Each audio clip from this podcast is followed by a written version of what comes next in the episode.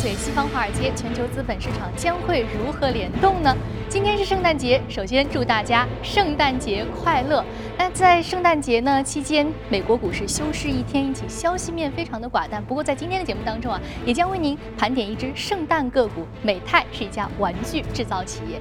另外呢，我们看到近期美国是大热，俄罗斯是遭遇了寒冬，也就是一冷一热，冰火两重天。同时呢，中国的 A 股市场也是在一个牛市行情当中，不过这一波牛市却是一个结构性的行情。那接下来在节目当中，也将为您一一盘点以上的这些消息。马上进入到今天的从华尔街到陆家嘴。好，首先我们来关注到的是美国最新公布的宏观数据。美国劳工部昨天公布数据显示，上周美国首次申请失业救济人数环比继续下降九千人，仅为二十八万，创下了七周新低，显示美国就业市场持续改善。而同期波动较小的首申人数四周移动平均值降至二十九万，与今年年初相比，已经累计下降了约百分之十六。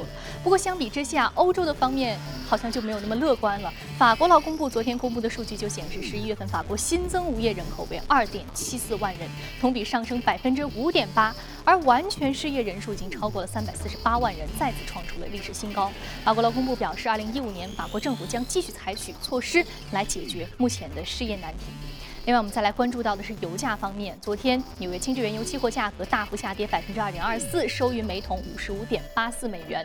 伦敦布伦特原油期货价格下跌百分之二点三五，收于每桶六十点二四美元。在浏览完宏观方面的消息啊，接下来我们来关注一下美股三大指数的一个变化情况。我们看到是涨跌互现，道琼斯工业平均指数上涨了百分之零点零三，依然在一万八千点这样一个历史新高的关键的点位之上。同时，我们看纳斯达克综合指数上涨百分之零点一七，标普五百指数微幅下跌了百分之零点零一。我们看持续公布的 GDP 季度增长数据，还有利好的就业数据，是提振美股保持一个稳定增长的一个非常重要的消息面的信心因素。好，接下来再来关注到的是第一财经驻纽约记者葛尔在收盘之后给我们发回的报道。早上主持人，周三是圣诞夜，美股提前到下午一点休市。虽然交投清淡，但没有阻止美股继续刷新历史新高纪录的步伐。道指在一万八千点的高位上继续向上攀升。虽然今年年初由于预期 QE 将宣告结束，所谓免费午餐的终结将引发美股新一轮的盘整，再加上史无前例的寒冬影响美国经济一季度出现萎缩，今年年初美国经济和股市都走得并不是非常的顺利。但伴随美国经济的稳步增长，可以说在发达经济体中一枝独秀的地位。以及美联储在利率政策方面不断的安抚市场情绪。截至目前，道指今年的涨幅已经超过百分之十一，标普五百指数上涨百分之十五，纳指涨幅接近百分之十六。好的，谢谢格尔给我们盘点了一下目前在年尾创出了新高的美国股市。好，这里是正在直播的从华尔街到陆家嘴。刚刚我们在纵览了一下宏观方面的消息，主要是美国公布的一个宏观经济数据，还有一些关于欧洲市场不太好的经济数据，同样也是冰火两重天的一个格局啊。那马上我们进入到的是异动美股榜的板块，我们来详细的聊一聊这些重要的宏观方面的消息。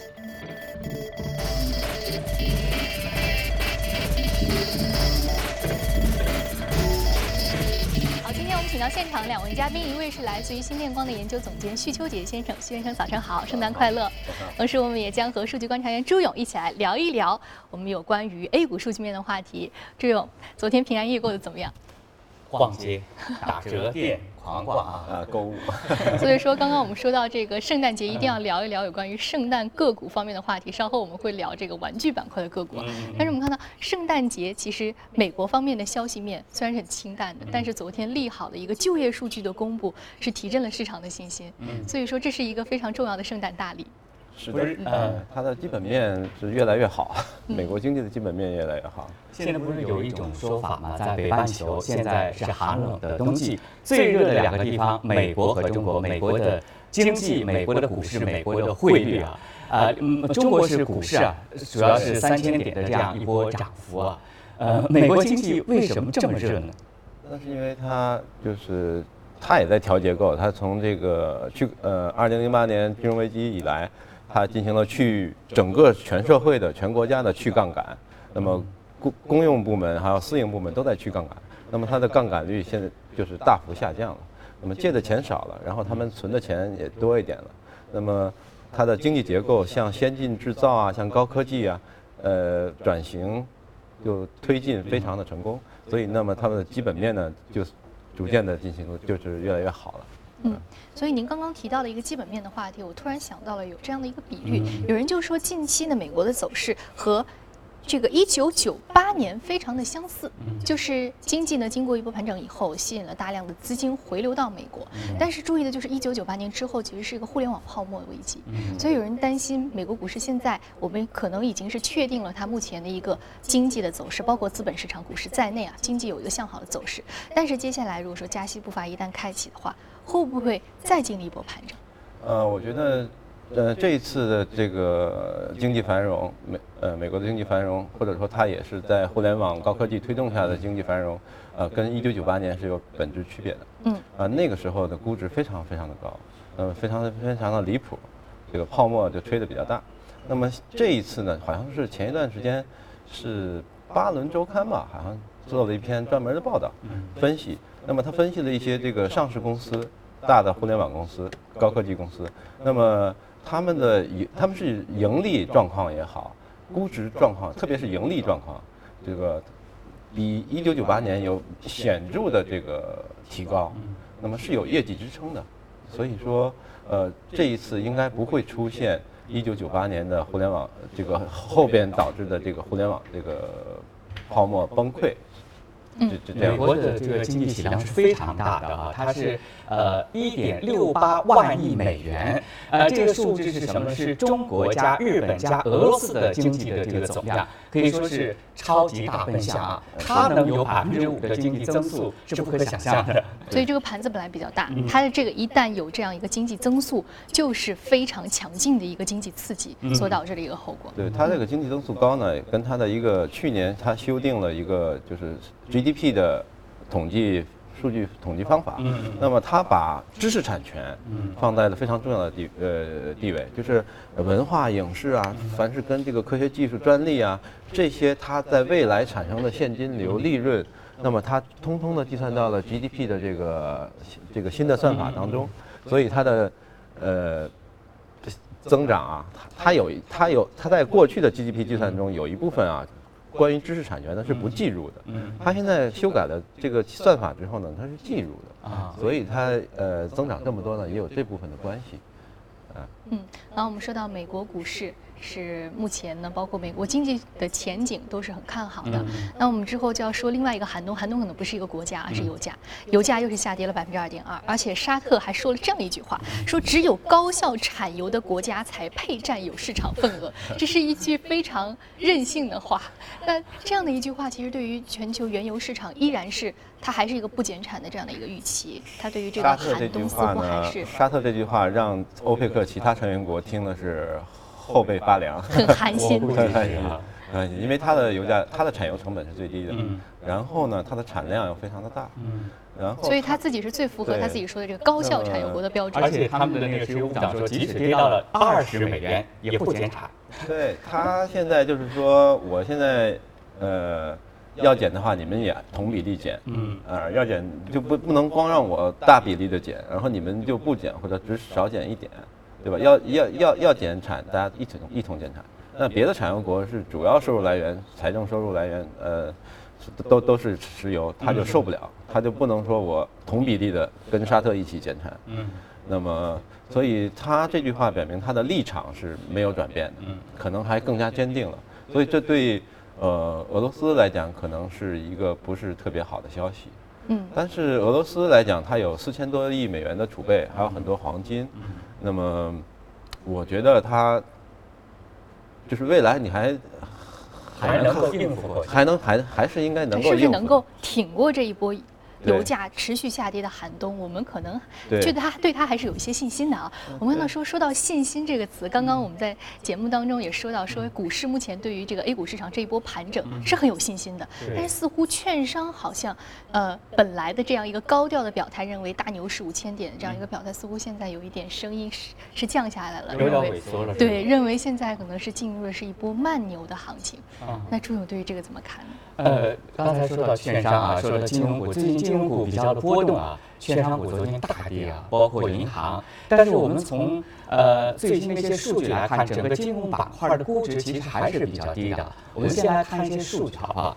呃我们来看第一张，这是截止到昨天的最新的一张数据。金融股的市盈率的一个状况，目前金融股四十四家，目前的市盈率只有九点四五倍。呃，我们看到券商股已经达到了七十三倍的这样一个市盈率，那么这个市盈率呢，相当于啊，现在高于整个创业板的市盈率啊。呃，再来看下一张，金融股动态市盈率啊，刚才是市净率、市盈率的分布结构，这是动态的市盈率。动态市盈率统计的是最近的四个季度的啊利润的总和。再来看一下，下面这张是市净率，银行股只有一点一零倍，刚刚啊呃实现破净啊，破净之后在一之上，券商是三点八八，金融股整个板块一点四五。再来看下面两张，金融股股息率的结构当中，我们发现银行股的股息率最高百分之四点六八。最后一张。啊，这是最后一张。呃，刚才一组数据啊，看到其实整个金融板块最近呃大象齐飞，但是它的估值还是非常的低啊。呃特别是银行，呃，是老师，美国的这个银行目前的整个估值，他们都是市净率在两倍多，然后市盈率在十五六倍，但是有个别的，好像是 Wells Fargo 吧，它这个也是大银行了，它这个可能有四五十倍的市盈市盈率，我我如果没记错的话那比如，说像中国银行、交通银行这样的，呃五大行的话，它的目前的市盈率是多少？啊，都是在个位数。六六六六到七吧，就所以这其中有好几倍的差距。对，今天有一条消息，我刚才听您在播报新闻的时候，是对银行是一个重磅的消息啊，就是非银金融机构的存款借款纳入存贷比，而且不收存款准备金。对，好像是这样一条消息。那这个是一个重大的利好。嗯不收存款准备金的话，对于它这个流动性的这个释放是一个非常好的好处，嗯尤其是在这个年末的时候有这样一条消息啊。嗯由于一直说这个年末各大银行之间、同业之间，我们就要呃这个借面子来借钱的状况，似乎是缓解了不少。对嗯其实我国的银行啊，从风险防范角度来讲，我们的呃指标啊，嗯国家央行给它定的指标是非常的高的，就是高于呃国际同业。那么国际同业都是用这个呃资本充足率，那么百分之八的资本充足率，就是你自有的资产跟你的风险资产去比，你大于等于百分之八，这就可以了。但是我们还不行，我们你不但资本充足率要满足巴塞尔协议，你还有一个我们独有的存在比。对，它是这个大概是存贷比考核标准。是。中国哎，对对对。的啊。对，这个存在比你这个线不能过，嗯。但现在大概是百分之七七七十的样子吧。嗯嗯然后我们还有很高的这个百分之二十多的百分之二十的这个存款准备金。金，对，所以我们的其实这个银行的呃，而且我们还是不能混业经营，对。对，啊这个非常重要，它是分业经营的一个状况，混业经营目前没有我们我们必须是分业，一直都是分业经营，所以我们这个风险啊，其实。呃，要我看啊，就是跟国际的同业，特别是跟美国的这个四大四大同行行相比，相比，其实要严格的多了。所以我们这个非常的安全。风控做得非常非常好，所以说这个市盈率也好，包括利润来说的话，和同行相比，可能也是小了很多。对对。所以很多分析师说，呃，看的那么低的估值啊，其实未来对于金融股还是有非常大的机会。所以说，未来金融股在这一波金融改革当中，能不能有更多的这个呃，这个我们说这个能够释放出来，有更多的动作可以去进行，更多的尝试，更多的改革，可能是金融股非常重要呃。市场化是一个方向，呃，是我们的一个战略吧嗯。那么你不管是推进自由贸易、一带一带一路也好，都要求我们的银行产品创新，然后这个中间业务呃表外业务越来越多，然后你的这个走出去是吧？到外国去收购银行、设立银行，支支持我们的一带一路啊什么这些国家战略，啊，我觉得其实呃。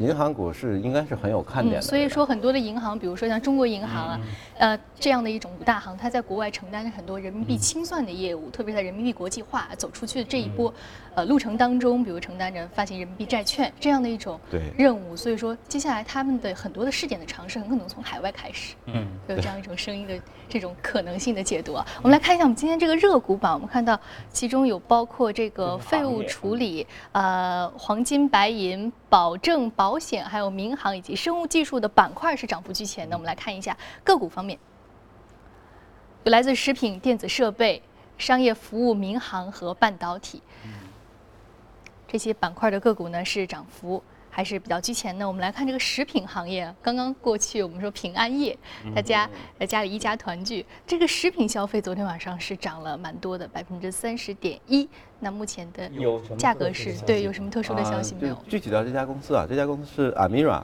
天然食品，它是阿联酋迪拜的一家公司，它主要是做天然食品，还有一个大宗食品的一个贸易。那么它主要产品是这个加工过的印度香米。啊，叫巴斯蒂亚香米，可能跟像泰国香米也是同等齐名的吧。那么，呃，他昨天是宣布调高2015年销售收入和营业利润增速为百分之二十五。以前上一次他的他的宣布是百分之二十的增速，那这次调高了，所以市场有一个非常大的这个反应，对，一下子呃正好又赶到圣诞嘛，就食品这些。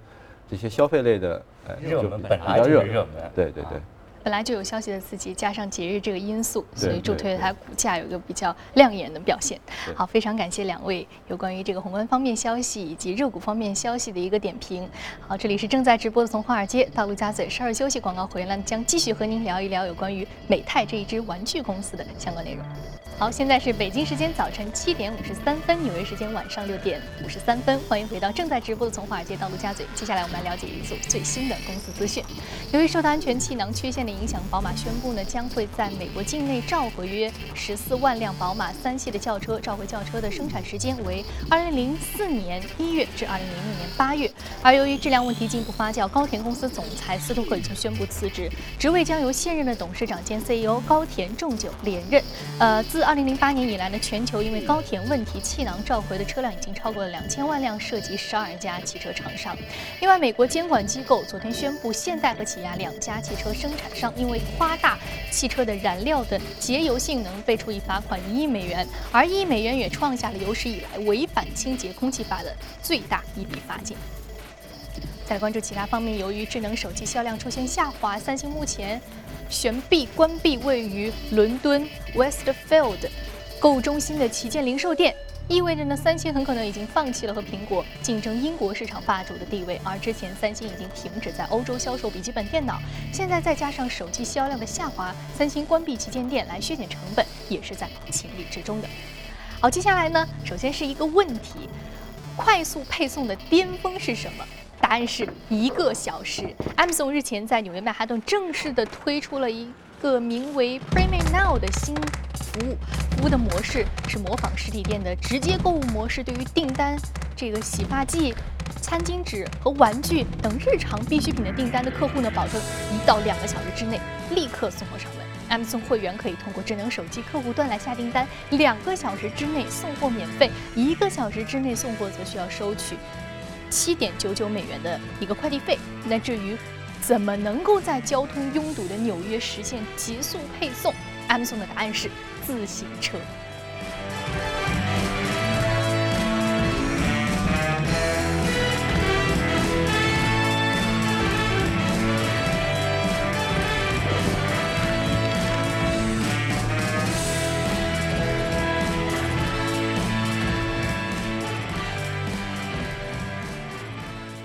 在这样纽约这样的一个重度堵车的城市当中来回穿梭，看来只有 Amazon 想不到，没有他做不到。